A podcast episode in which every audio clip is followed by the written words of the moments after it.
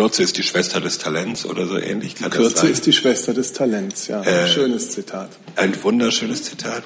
Äh, das ist jetzt sozusagen Ihre Stellungnahme zu der Erhöhung. Heißt das, Sie werden diese äh, Zeichenzahl nicht ausschöpfen? Entschuldigung, Sie haben damit angefangen.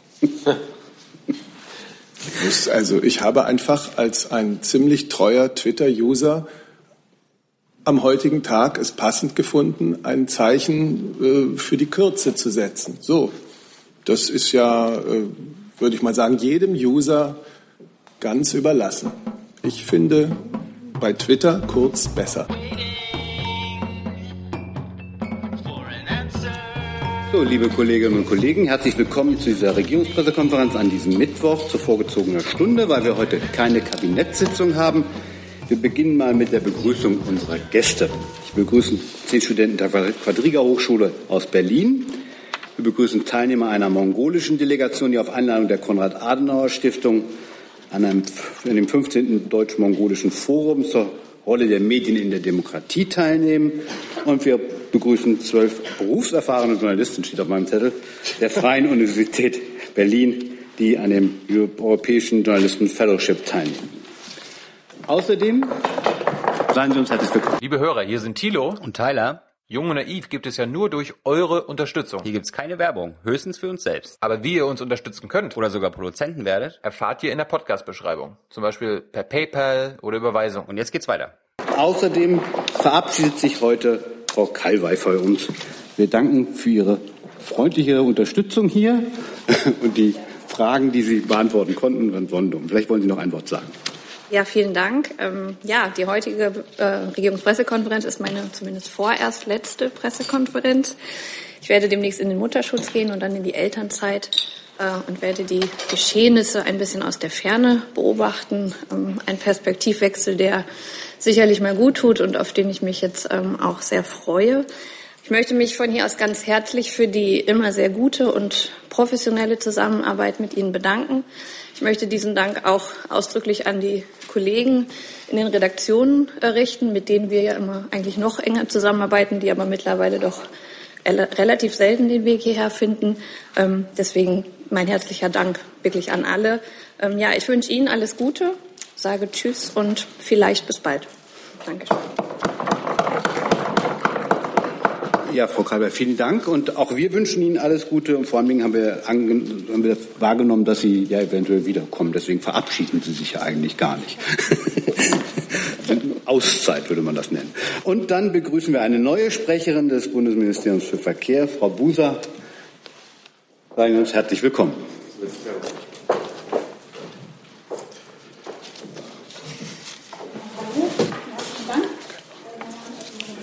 Ich bin bereits seit einiger Zeit in der Pressestelle des Bundesministeriums für Verkehr und digitale Infrastruktur.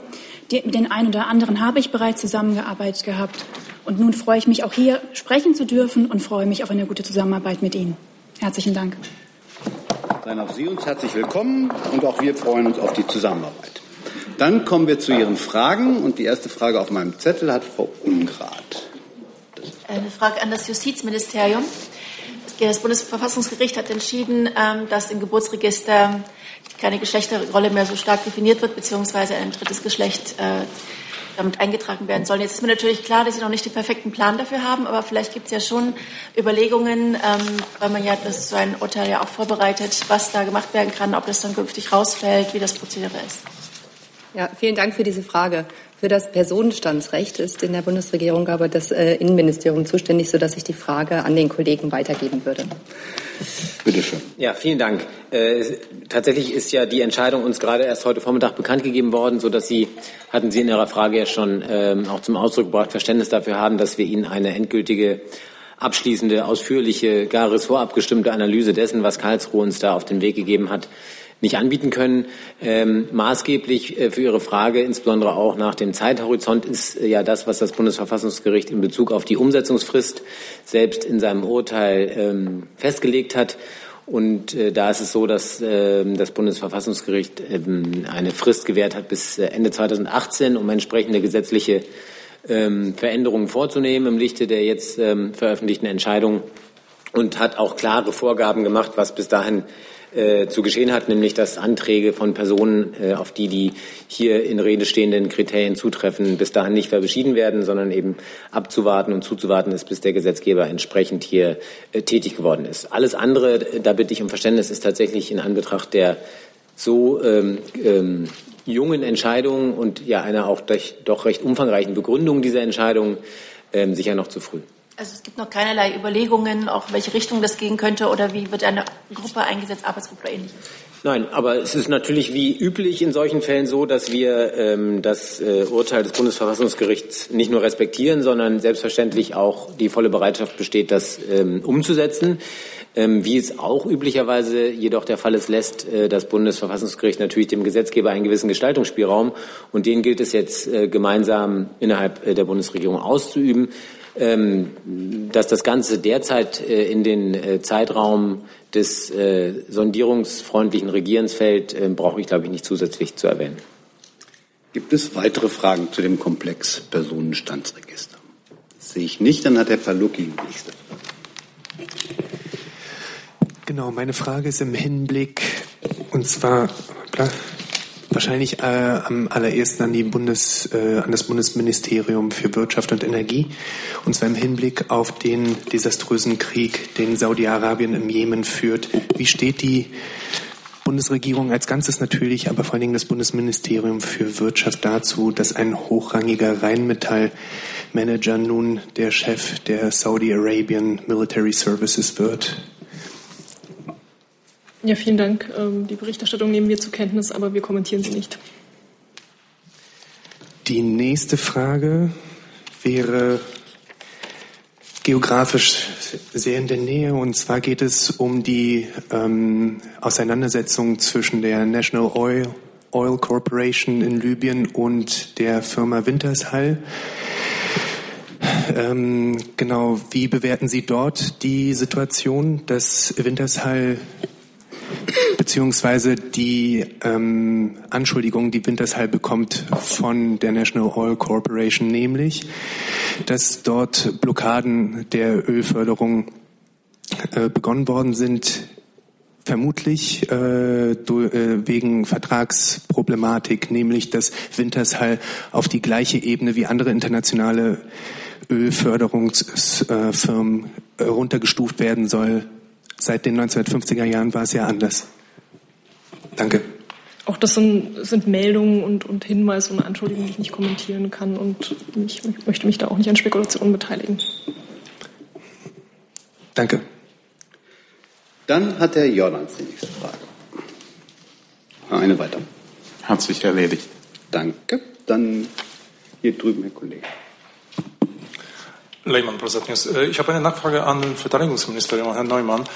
Ähm, am Montag, äh, es geht um äh, Bundesministerin und äh, die Aussage im Talkshow. Äh, am Montagvormittag, das hat so alles ausgesehen, als die Sache vom Tisch ist, aber Nachmittag ähm, die Pressesprecherin äh, im Ministerium in Warschau hat gesagt, dass die Argumente von Attaché äh, sind nicht akzeptabel und äh, nach wie vor äh, polnische Seite ist die Meinung, dass Bundesministerin hat Leute aufgerufen gegen oder zum Widerstand gegen äh, Regierung. Ich wollte fragen, äh, was nun?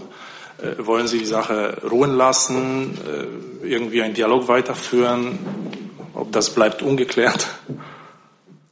Ja, vielen Dank für die Frage. Diesbezüglich hat Herr Floßdorf Stellung genommen am Montag und dem habe ich nichts hinzuzufügen. Wird sich morgen äh, Bundesministerin in Brüssel mit dem polnischen Minister treffen oder die werden darüber sprechen bei das Verteidigungsministertreffen beginnt ja heute Nachmittag und meiner, meiner Kenntnis nach nehmen beide Minister daran teil. Also für Frau von der Leyen kann ich das bestätigen. Ich weiß aber nicht, ob ein Treffen geplant ist. Herr Wiegold, ich glaube dazu. Herr Neumann, hätten Sie nicht gesagt, Sie hätten nichts hinzuzufügen zu dem, was Herr Floßdorf gesagt hat, müsste ich jetzt nicht fragen, weil Herrn Floßdorf Aussagen waren ausdrücklich, als das Treffen noch nicht beendet war, wie man im Protokoll nachlesen kann. Inzwischen ist das Treffen am Montag beendet.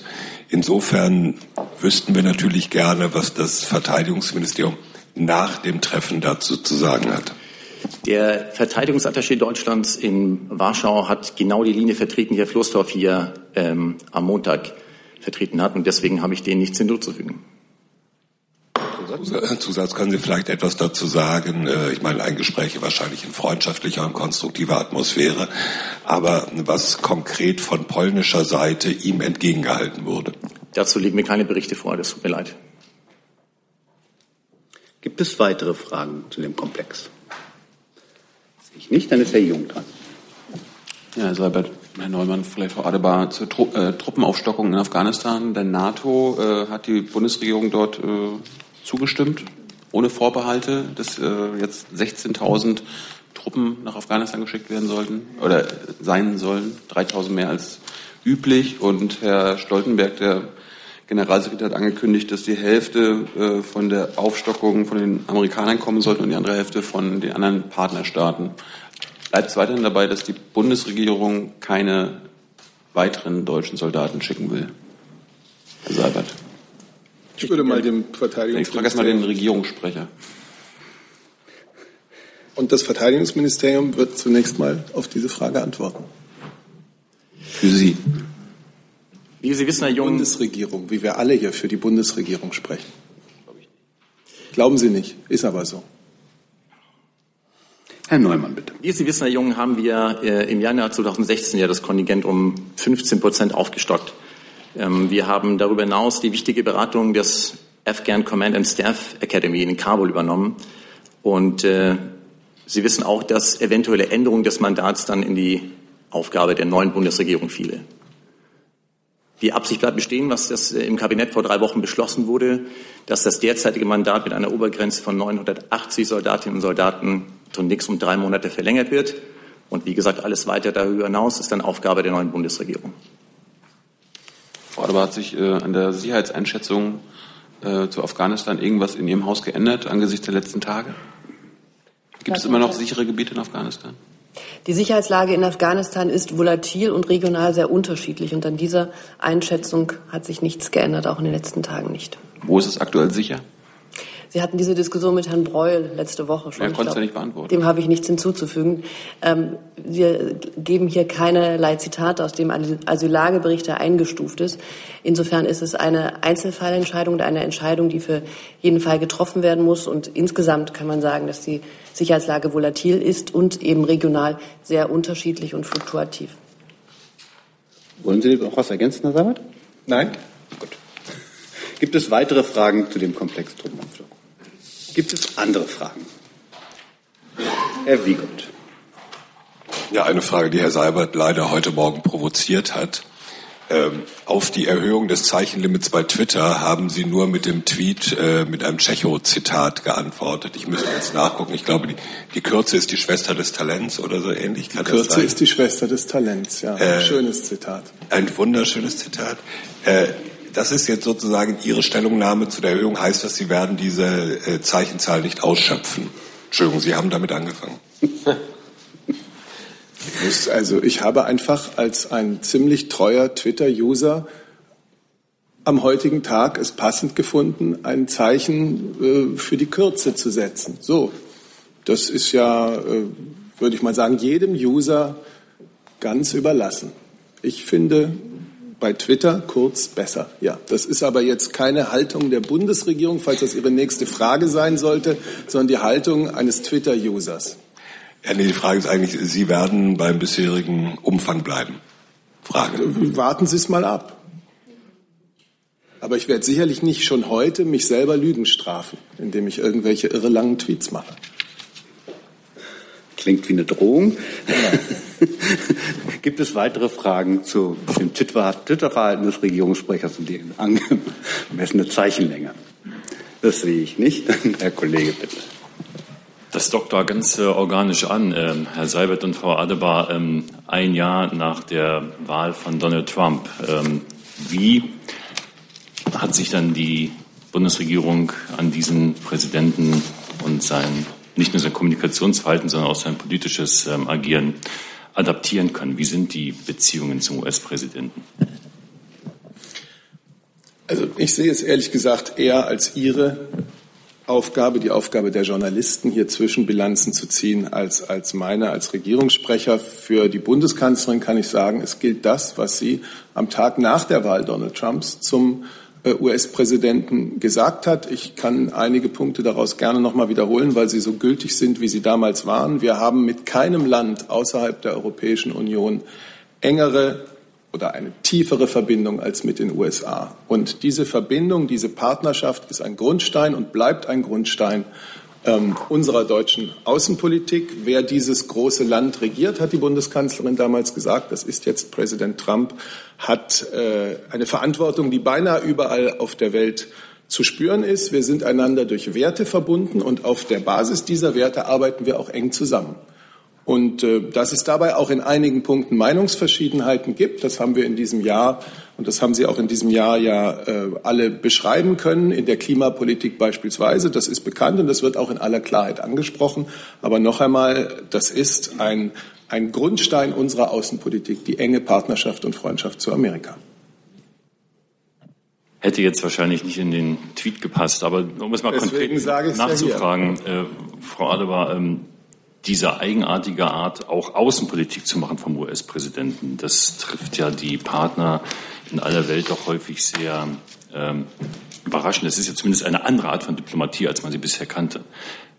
Wie gehen Sie damit um? Wie geht ja. Minister damit um? Der Bundesaußenminister hat sich ähm, heute auch in einem Gastbeitrag in den ähm, Zeitungen, in einigen größeren Zeitungen geäußert. Vielleicht können Sie da noch mal reinschauen. Er Dort können Sie auch nachlesen, und das ist auch ein, ein Thema, was natürlich uns als Auswärtiges Amt beschäftigt, dass ähm, wir mit den Meinungsverschiedenheiten, die zwischen Amerika und Deutschland und Europa im Moment zutage treten, natürlich umgehen müssen. Das ist zum Beispiel das Thema ähm, Iran, wo es auch Mixed Messages aus den USA gibt, wo wir versuchen, eine europäische einheitliche Position herzustellen und in den USA weiter unsere Stimme hören zu lassen und ganz besonders auch eben im Kongress, der eine sehr starke Stellung in den Vereinigten Staaten hat.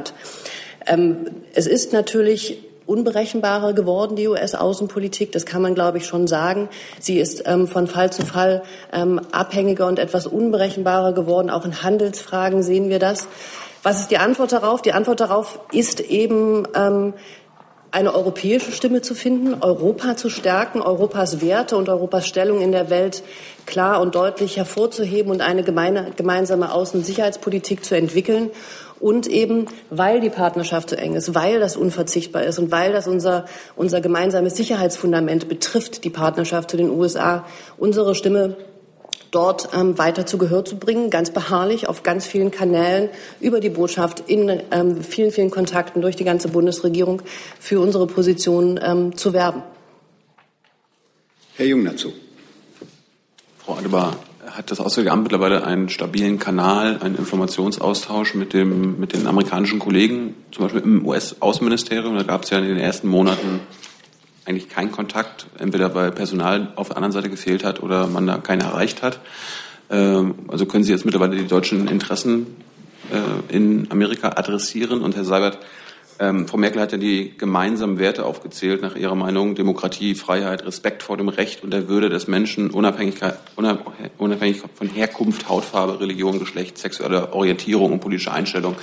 Ähm, gilt das heutzutage immer noch und hält sich Herr Trump aus Sicht von Frau Merkel an diese Werte? Soll ich anfangen? Also, ich bleibe dabei. Ich gebe äh, der Regierung der Vereinigten Staaten von dieser Stelle hier kein Zeugnis.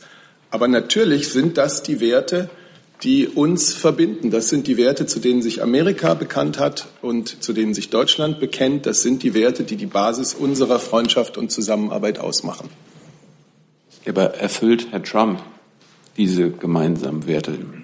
Ich habe dazu jetzt das gesagt, was das Entscheidende ist. Und äh, deswegen, wir werden immer wieder auch an Meinungsverschiedenheiten stoßen. Gerade weil unser Verhältnis so wichtig, so zentral für unsere Außenpolitik ist, werden wir diese Meinungsverschiedenheiten da, wo es sie gibt, auch klar benennen. Ähm, und es gibt in vielen Punkten eine Übereinstimmung, eine Übereinstimmung der Interessen und äh, das gemeinsame Gefühl, dass wir nur durch gemeinsames Handeln auch internationale Herausforderungen ähm, bewältigen können. Gibt es weitere Fragen zu dem? Zum, ähm, zur Zusammenarbeit des Auswärtigen Amts mit dem Department of State. Ähm, es wird besser, kann ich sagen. Ähm, viele Positionen im Department of State waren anfangs unbesetzt. Auch im Nationalen Sicherheitsrat haben wir eine große Fluktuation an Personal im Laufe des Jahres gesehen. Es gibt jetzt ähm, ähm eine Besetzung der meisten hochrangigen Stellen im Department of State und das geht auch herunter auf die Abteilungsleiterebene. Insofern hat sich da einiges ähm, verbessert. Es gibt jetzt mehr direkte Counterparts, wie wir sagen würden, mit denen man in telefonischen und auch in schnellen Kontakt und in Gesprächskontakt treten kann. Also die Basis ähm, der Gesprächsmöglichkeiten hat sich da in den letzten Monaten verbreitert. Weil ich verstehe es richtig, dass es noch besser werden könnte. Es sind noch nicht alle Stellen im Department of State wieder besetzt. Gibt es weitere Fragen zu dem Komplex? Herr Jornans. Herr Seibert, weil Sie sagen, dass es immer wieder äh, Meinungsverschiedenheiten, aber auch Übereinstimmung mit den USA gegeben hat und geben wird. Ähm, in welche Richtung hat sich das denn im letzten Jahr entwickelt? Eher in Richtung Meinungsverschiedenheiten oder in Richtung Übereinstimmung? Das ist jetzt ein weiterer Versuch, mich hier in Richtung einer Zwischenbilanz zu bringen. Und ich schlage erneut vor, dass Sie als Journalisten, die schreiben, wir geben Ihnen hier über einzelne Themen gerne Auskunft. Ähm, ein Thema, über das wir vielleicht konkret sprechen können, ist die derzeitige äh, Asienreise des US-Präsidenten, die wir natürlich sehr genau verfolgen. Und da zeigen sich schon gemeinsame Interessen, äh, wenn man an äh, Nordkorea denkt und äh, sein Nuklearprogramm. Dann haben wir alle, Amerika, Deutschland, Europa, China äh, das gemeinsame Interesse, äh, dass dazu eine friedliche Lösung gefunden werden kann. Der US-Präsident hat gestern in Seoul seine Bereitschaft zu einer Verhandlungslösung ähm, signalisiert in einer Rede. Und äh, wir sind der Meinung, dass die nordkoreanische Führung wirklich gut daran täte, ähm, diese Gelegenheit zu nutzen und den ersten Schritt zu machen, indem sie ihre Testaktivitäten aussetzt. Das wäre ein Zeichen guten Willens.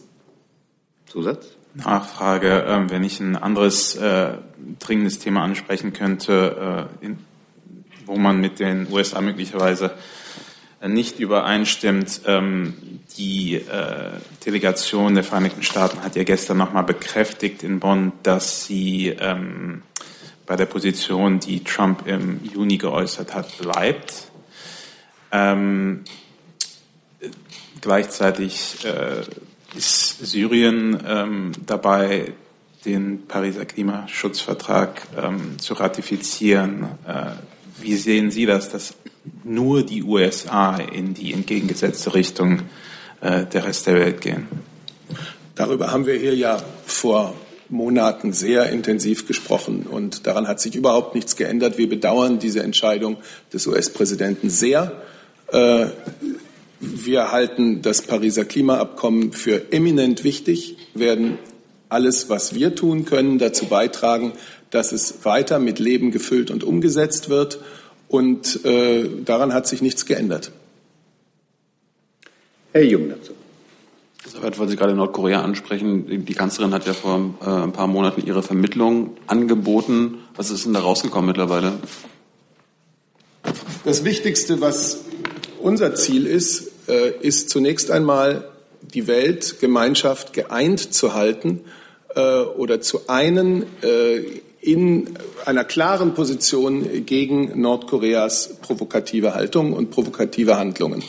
Dazu ist äh, vor den Vereinten Nationen viel gemacht worden. Dazu haben viele Gespräche beigetragen die auch die deutsche Seite geführt hat, auch der Außenminister, die Bundeskanzlerin. Und äh, das ist zunächst einmal das Wichtige. Und wie gesagt, wir begrüßen sehr, dass es eine Verhandlungslösung, zumindest äh, dass es das Angebot einer solchen Lösung in der gestrigen Rede des US-Präsidenten gibt. Wir hoffen, äh, dass da ein Weg sichtbar wird, der vielleicht beschritten werden könnte. Vielleicht kann ich kurz hinzufügen, dass der ähm, Allgemeine Rat am 16. Oktober ja auch nochmal ein EU-autonomes Sanktionspaket gegen Nordkorea beschlossen hat, was über die VN-Sanktionen sogar hinausgeht. Das ist auch auf maßgebliche ähm, deutsche Beteiligung und ähm, Fürsprechen ähm, dort zustande gekommen. Andere Meinungsverschiedenheiten basieren ja auf der, äh, zum Beispiel in Sachen Rammstein. Frau Adebar hat die Trump-Administration mittlerweile die Fragen zu den Drohnenansätzen der Bundesregierung beantwortet. Also nicht die Drohnenansätze der Bundesregierung, aber die Fragen zu den Drohnenansätzen. Ich kann Ihnen zu diesem Themenkomplex nichts Neues als das, was in den manchen Bundespressekonferenzen hier schon diskutiert wurde, mitteilen. Nächste Frage an den Kollegen. Herr Seibert, um Gottes Willen keine Bilanz, aber nochmal die Nachfrage, wie sieht es denn aus mit den Kontakten der Bundeskanzlerin mit dem US-Präsidenten? Ähm, gibt es die häufig, häufiger als bei früheren Präsidenten, zum Beispiel telefonisch oder findet da im Prinzip gar nichts statt, so auf einer wöchentlichen, wie auch immer, Routinebasis? Wir berichten ja über Telefonate, wenn sie stattgefunden haben. Sie wissen, dass es eine ganze Reihe von Begegnungen gab. Die letzte, meine ich, im Juli beim G20-Gipfel in Hamburg. Ähm, es gibt jederzeit die Möglichkeit, äh, für die eine oder die andere Seite äh, ein Telefonat zu organisieren. Es wird auch wahrgenommen. Und ich mache jetzt keine Vergleiche mit äh, der der Intensität der Telefonkontakte, die die Bundeskanzlerin mit anderen US-Präsidenten hatte. Es gibt äh, immer die Möglichkeit, wenn es nötig ist, miteinander zu sprechen und wenn es nötig ist, wird sie genutzt. Dann nochmal konkret nachgefragt, wann fand denn das letzte Telefonat statt? Das kann ich Ihnen aus dem Kopf nicht sagen. Wir können mal gucken, wann wir über das letzte berichtet haben, ähm, sofern es eines war, über das wir berichtet haben. Es wird natürlich auch nicht jedes Telefonat anschließend in äh, Pressekommuniqués verarbeitet. So ist denn hier berichtet worden. Das empfehle ich die Webseite der BPK, das das nachzulesen. Gibt es weitere Fragen zu dem Verhältnis zu Herrn Trump? Okay, zu Herrn Trump jetzt oder zur US-Administration. Das sehe ich nicht. Dann ist Herr Ziedler jetzt dran. Äh, wie zu lesen war, gibt es ja äh, ziemlich unterschiedliche Meinungen in der äh, geschäftsführenden Bundesregierung zum äh, äh, sogenannten Autopaket, das heute die EU-Kommission äh, vorstellen will. also Herr Gabriel hat ja offensichtlich an die Kommission appelliert, kein fixes Reduktionsziel auszugeben, was Frau Hendricks ähm, nicht gut findet. Mich würde jetzt interessieren, wie die Bundeskanzlerin zu dem Thema steht, ob sie generell die Notwendigkeit äh, eines wie auch immer gearteten neuen Reduktionsziels, das, ich glaube, die genaue Größenordnung wird ja noch festgelegt, aber ob sie im Grundsatz ein neues Reduktionsziel für die Autobranche oder für die für neue Neuwagen befürwortet. Ja, da kann ich Ihnen für die Bundeskanzlerin sagen, und ich bin überzeugt, dass das für alle Mitglieder der Bundesregierung gilt, dass wir, bei, dass wir die Auffassung haben, eine wirksame Regelung für CO2-Grenzwerte bei Pkw und leichten Nutzfahrzeugen ist notwendig. Nur so können wir eine ausreichende Reduzierung von Treibhausgasen im Verkehr erreichen. Und wir wissen, welchen äh, erheblichen Anteil äh, dieses CO, dieser, dieser Faktor bei unserer gesamten CO2-Bilanz hat. Und so können wir unsere Klimaziele in Deutschland und auf europäischer Ebene erfüllen. Und was für uns alle auch gilt, ist, dass wir ehrgeizige Ziele wollen, die, die für die Industrie auch erreichbar sind. Heute, ich glaube in etwas weniger als einer Stunde, wird die, wird die EU-Kommission ihren Vorschlag vorlegen. Sobald der vorliegt, äh, wird die Bundesregierung ihn prüfen und darüber beraten. Weitere Fragen zu diesem Komplex? Herr Wonka, dazu. Da. Herr Seibert, nur äh, dazu, der Außenminister hat ja dem Kommissionspräsidenten einen Brief geschrieben. Kannte den das Kanzleramt vorher? Wurde da ein grüner Haken drunter gemacht oder war das auf eigene Rechnung und Sie haben es im Nachhinein erfahren? Das war ein Brief des Außenministers. Was für die Bundesregierung insgesamt zu sagen ist, habe ich hier gerade vorgetragen. Zusatz? Hätte der Außenminister, wenn wir in normalen Regierungszeiten leben würden und nicht in geschäftsführenden Übergangszeiten, hätte der Außenminister das Kanzleramt um Information, Genehmigung, Erlaubnis für seine Meinungsäußerung bitten müssen oder ist das ein übliches Verfahren?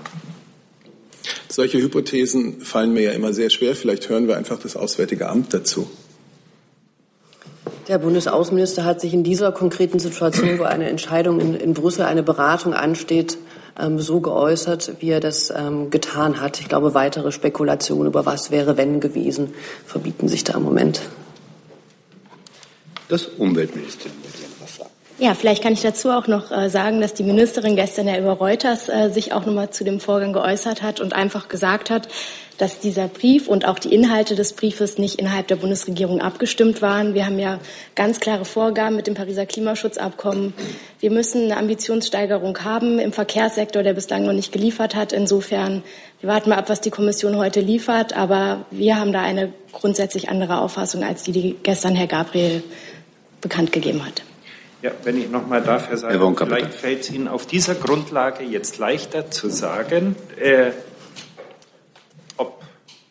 es richtig oder falsch ist, dass der Außenminister eine unabgestimmte Meinungsäußerung zu den CO2-Grenzen mit Regierungsstempel und Siegel nach Brüssel auf den Weg bringt.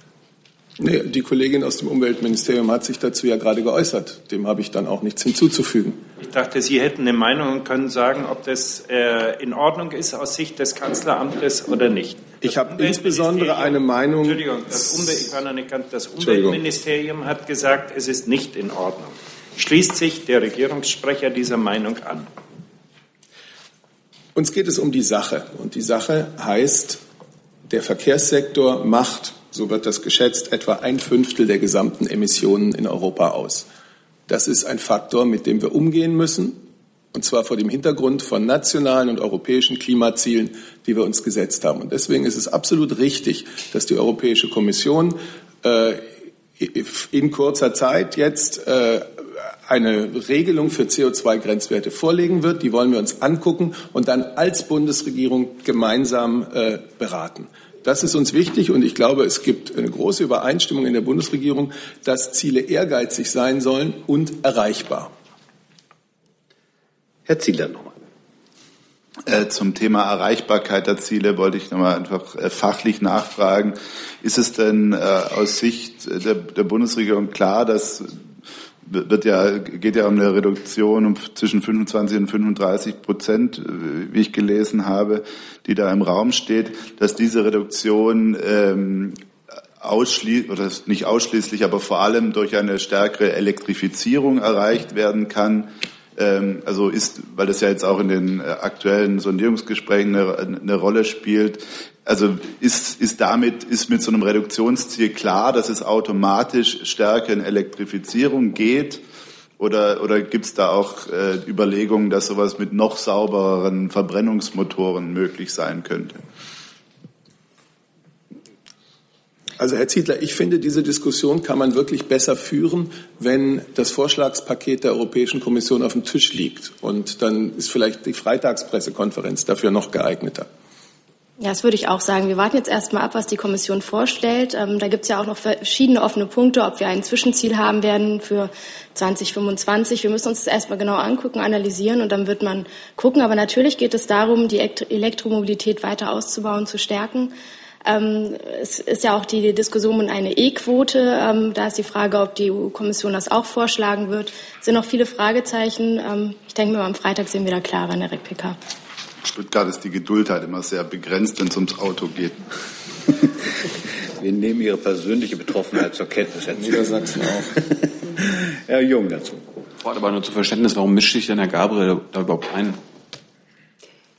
Ähm, Herr Gabriel hat das ähm, in seiner Funktion als Außenminister und Vizekanzler geschrieben und das Auswärtige Amt ist auch für ein so wichtiges industriepolitisches Thema wie Außenwirtschafts- und Exportförderung ähm, ja inhaltlich ähm, in der Sache auch ähm, zuständig und in diesem, in diesem Bereich hat er das geschrieben.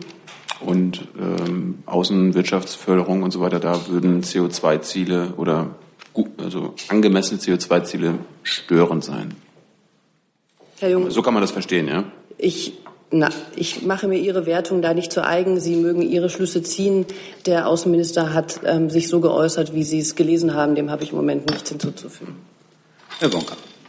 Herr Seibert, nur äh, weil ich nicht weiß, wann die Bundesregierung gemeinsam ihre Haltung beraten wird. Äh, weil Sie das gerade er, äh, erklärt haben, warten wir doch mal die äh, Entscheidung in Brüssel ab und dann wird man als Bundesregierung gemeinsam beraten, welche Position es gibt. Mich würde einfach interessieren, gibt es dafür dann noch eine ordentliche Kabinettssitzung, wo das beraten wird? Oder berät dann die Kanzlerin mit dem Kanzleramtsminister, um eine Haltung der Bundesregierung zu formulieren und zieht Frau Hendricks zu und lässt Herrn Gabriel draußen? Herr Wonka, mit all Ihrer Erfahrung wissen Sie ja, dass Kabinettssitzungen eigentlich nicht das zentrale Beratungsgremium der Bundesregierung sind. Ähm, sonst würde man sie nicht am Mittwoch immer in einer Länge von 45 Minuten etwa abhandeln. Äh, die Bundesregierung ist jederzeit in der Lage, unter den Ressorts mit oder ohne Beteiligung des Kanzleramts äh, auf Ebene von Ministern oder darunter notwendige Abstimmungen vorzunehmen. Und das wird genau auch äh, bei diesem Thema der Fall sein. Und da gehört das Außenministerium dazu, als beteiligt. Ich kann Ihnen jetzt nicht sagen, welche, äh, welche Form diese, diese Abstimmung unter den Ressorts äh, annehmen wird.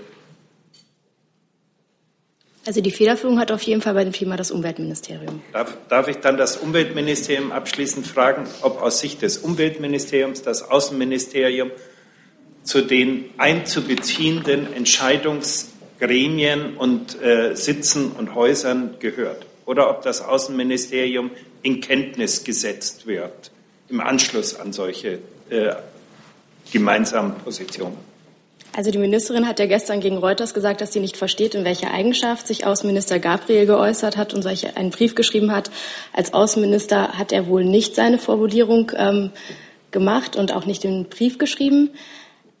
Bei den Beratungen kann ich nur sagen, dass wir federführend sind und mitberatend andere Ministerien dazugezogen werden. Da müsste ich jetzt aber noch mal fragen. Also ich gehe davon aus, dass das Wirtschaftsministerium auf jeden Fall mitberatend ist, ähm, Verkehrsministerium auch beim Außenministerium musste ich gerade ein Fragezeichen machen, das müssten wir gegebenenfalls nachreichen.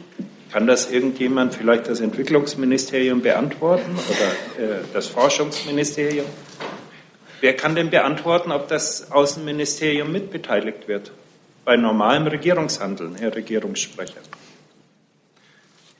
Wir werden jetzt erst einmal die Vorschläge der Europäischen Kommission abwarten. Dann wird in der Bundesregierung darüber gesprochen, und zwar mit all denen, die dazu etwas beizutragen haben. Und dann wird man versuchen, äh, eine gemeinsame Haltung herzustellen. Und gleichzeitig ist dies natürlich auch schon ein Thema, das äh, unter möglichen künftigen Regierungspartnern äh, besprochen wird. Das haben wir aber im Moment ja auch auf anderen Gebieten.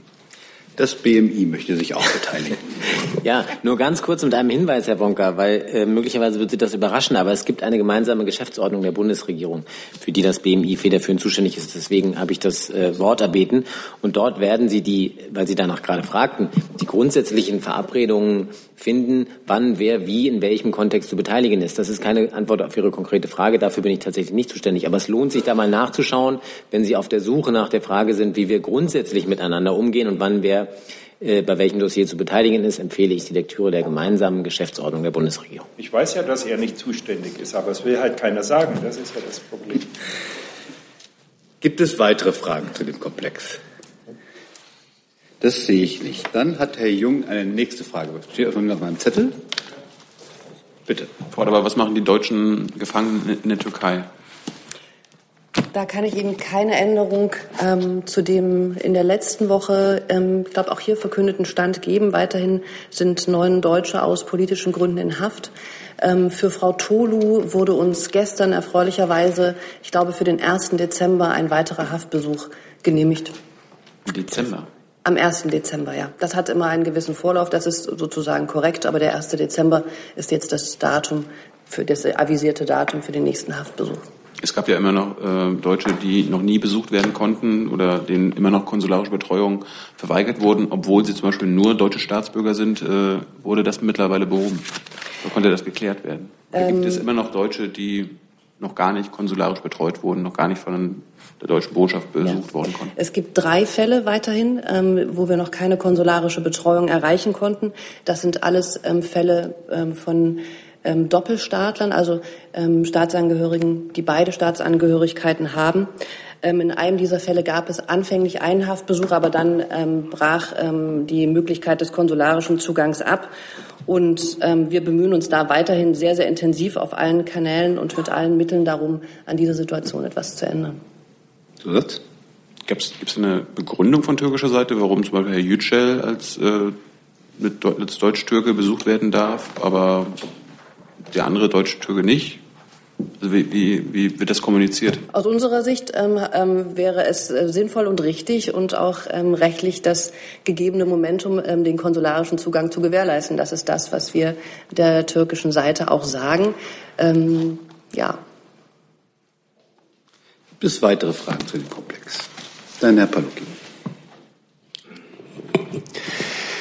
Bei allen Zwischenberichten und Bilanzen kann die Presse nur so viel leisten. Deswegen meine Nachfrage wäre betreffend der Terroranschläge letztes Jahr in Berlin und zwar auch die Opfer, die es gefordert hat und abverlangt hat und den Diskurs, den es in den Medien dazu gab. Was ist der letzte Stand der, des Justizministeriums, aber auch insgesamt der Bundesrepublik Deutschland betreffend dessen, dass ein Mitarbeiter des, äh, des Verfassungsschutzes mit involviert war in dem, was passiert ist in Berlin.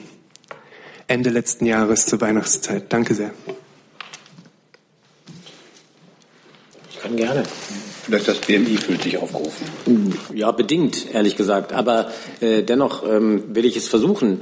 Wie Sie vielleicht wissen, ist es ja so, dass ähm, das Bundesministerium des Innern, wiewohl bei diesem Sachverhalt nur in äh, Teilen betroffen, sehr zügig äh, wenn ich das richtig weiß, einmalig nach einem solchen Vorfall ähm, eine Chronologie erstellt hat der Geschehnisse unter Einbeziehung der hauptbetroffenen Bundesländer Berlin und Nordrhein-Westfalen und diese Chronologie auch veröffentlicht hat. Das heißt, Sie haben ähm, wenige Wochen, bereits nach wenigen Wochen nach diesem schrecklichen ähm, Attentat die Möglichkeit gehabt, die bis heute fortbesteht, sich selbst ein Bild zu machen von den Erkenntnissen, die wir haben. Das muss ich insoweit einschränken, weil tatsächlich eben viele dieser Erkenntnisse auf der Zulieferung der hauptbetroffenen Bundesländer basieren. Dass diesen Sachverhalt, den Sie jetzt gerade oder diesen Sachverhaltsteil, den Sie gerade ansprechen, die mögliche Involvierung von, ähm, sagen wir mal, Personal oder durch Personal von Sicherheitsbehörden gesteuerten Dritten ähm, spielen ausschließlich nicht im Zuständigkeitsbereich des Bundesministeriums und auch nicht der Bundesregierung, sodass Sie Verständnis dafür haben werden, dass ich hierzu nicht Stellung nehmen kann.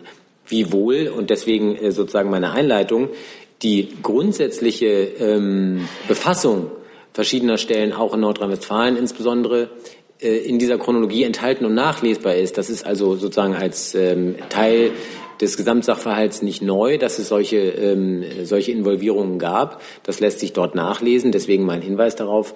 Was die konkrete Frage aber anbetrifft, Umfang, ähm, Einfluss von äh, solchen möglichen Personen, das liegt tatsächlich ausschließlich im Verantwortungsbereich Nordrhein-Westfalens und deswegen müssten Sie das dort nachfragen. Was ähm, Konsequenzen für die Bundesregierung insgesamt anbetrifft, das äh, ist, glaube ich, durch eine relativ unaufwendige Recherche nachzulesen, dass es ja eine Reihe von Maßnahmen gibt, die ergriffen wurden im unmittelbaren und im mittelbaren Nachgang zu diesem schrecklichen Attentat. Ähm, gemeinsam beispielsweise mit dem Justizministerium hat ja das Bundesinnenministerium eine Reihe von Maßnahmen vorgestellt, ergriffen und umgesetzt, was beispielsweise die die Verbesserung in auch den rechtlichen Möglichkeiten im Umgang mit bekannten Gefährdern anbetrifft. Da möchte ich das Stichwort elektronische Fußfessel nennen beispielsweise, aber auch was die Frage anbetrifft, wie ausländerrechtlich noch mehr Gewähr dafür geleistet werden kann, dass bekannte gefährliche Personen beispielsweise leichter in Abschiebehaft kommen. All das war ein großes Maßnahmenpaket, was unmittelbar ähm, an die Ereignisse von Berlin sich anschloss. Darüber hinaus gibt es eine Reihe von Maßnahmen, die das äh, Bundesinnenministerium, die der Bundesinnenminister selbst organisatorisch getroffen hat.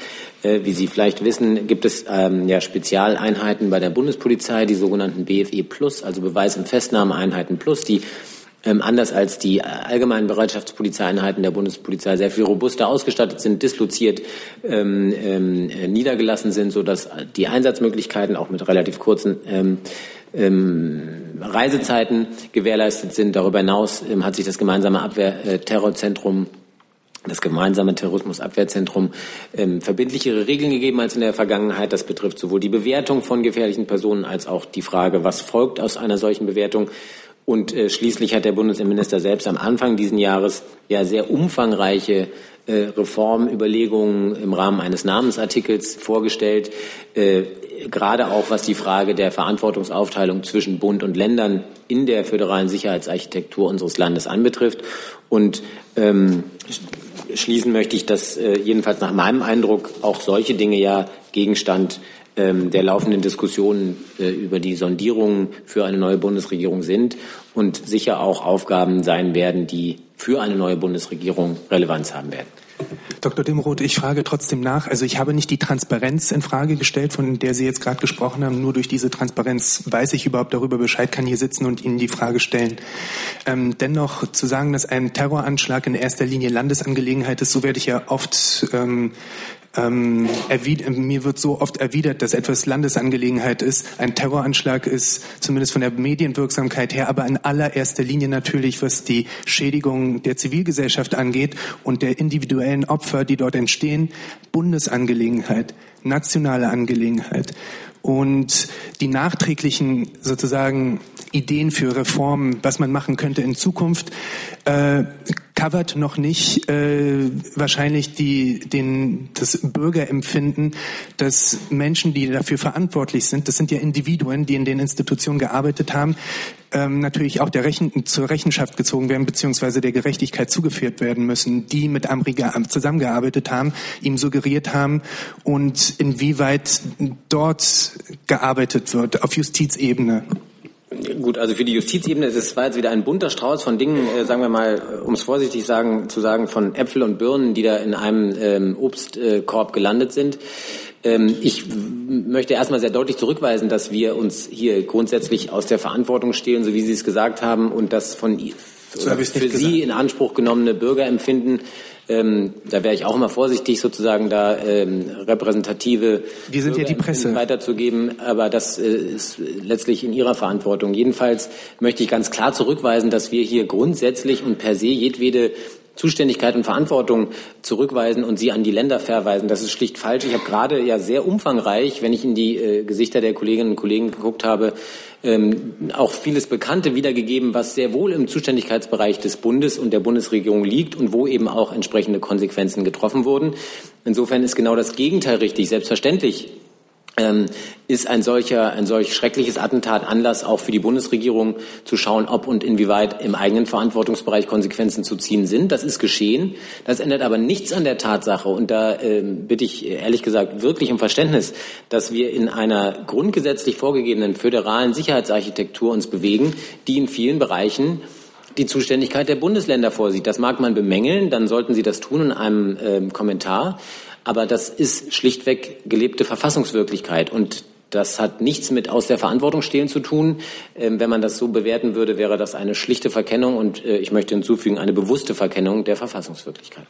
Ich habe auch nicht gesagt, dass Sie sich stehlen aus der, aus der Verantwortung. Also dieses Zitat stimmt nicht. Ich wollte nur sagen, gibt es ein aktives Ermittlungsverfahren, ganz direkt, ohne den Strauß jetzt wieder hervorzubringen, gibt es ein aktives Ermittlungsverfahren, wer noch Verantwortung hat für diesen Terroranschlag, außer der verstorbene Amri?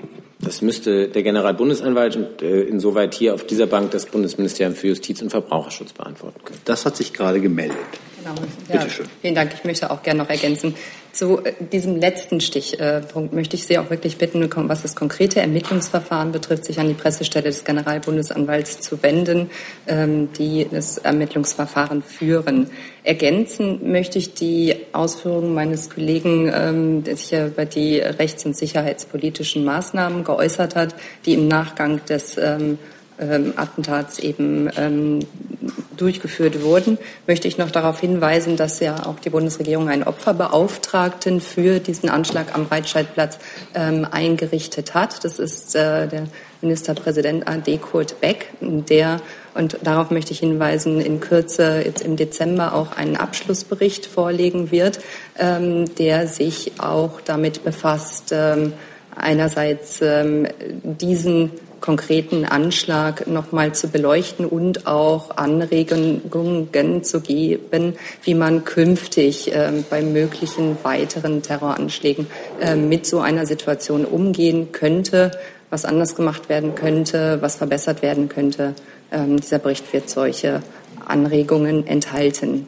Ja, die Arbeit von Herrn Beck sah so aus, dass er sich äh, vorrangig eben um die Belange der Opfer gekümmert hat. Ähm, er war Ansprechpartner, er war ähm, Toröffner oder ist Toröffner ähm, für Opfer und ähm, Hinterbliebene, die zum Beispiel Fragen hatten, ähm, welche Entschädigungsmöglichkeiten äh, bestehen, wo bekomme ich Hilfe. Die Entschädigungsmöglichkeiten in diesem, bei Entschädigungen in diesem konkreten Fall beim ähm, Anschlag am Breitscheidplatz waren ja ähm, eben ähm, Leistungen aus dem Hilfefonds der Bundesregierung. Ähm, das ist eine Soforthilfe in Geld, die schnell und unbürokratisch zur Verfügung gestellt werden kann. Ähm, ferner gab es Entschädigungen über das Opferentschädigungsgesetz, für das das BMAS hier zuständig ist, und über die Verkehrsopferhilfe. Und ähm, hier hat Herr Beck ähm, wertvolle Arbeit geleistet, eben die Betroffenen zu beraten, ähm, welche Ansprüche bestehen können oder welche Wege gegeben, gegangen werden können, um auch ähm, diese Ansprüche dann Geld machen zu können. Gibt es weitere Fragen zu dem Komplex? Gibt es andere Fragen? Herr Jörlands. Hey Leute, Jung und Naiv gibt es ja nur durch eure Unterstützung. Ihr könnt uns per PayPal unterstützen oder per Banküberweisung, wie ihr wollt. Ab 20 Euro werdet ihr Produzenten im Abspann einer jeden Folge und einer jeden Regierungspressekonferenz. Danke vorab. Ja, da sind Sie. Ähm, die spanische Regierung soll kurz nach der katalonischen Unabhängigkeitserklärung Briefe an europäische Partner geschickt haben, in denen äh, man Phrasen vorgeschlagen hat, die von anderen Regierungen benutzt werden sollten, um auf die äh, Unabhängigkeitserklärung zu reagieren. Diese Phrasen ähneln den äh, verschiedener Regierungen Statements, äh, darunter auch der Bundesregierung, sehr. Meine Frage, hat man einen solchen Brief von der spanischen Regierung ähm, erhalten und äh, wenn ja, hat man sich dadurch inspirieren lassen in der Wortwahl? Ich kann von einem solchen Brief nicht berichten. Aber wenn Sie sich anschauen, wie die Bundesregierung sich geäußert hat äh, zu dem katalanischen Konflikt, dann sehen Sie, dass es eine große Kontinuität in unseren Positionen gibt und dass äh, das auch bis in unsere letzten Stellungnahmen bei der letzten oder vorletzten Regierungspressekonferenz, denke ich, so weiterentwickelt wurde. Das ist unsere Haltung und unsere Überzeugung und die haben wir sehr äh, kontinuierlich ausgedrückt.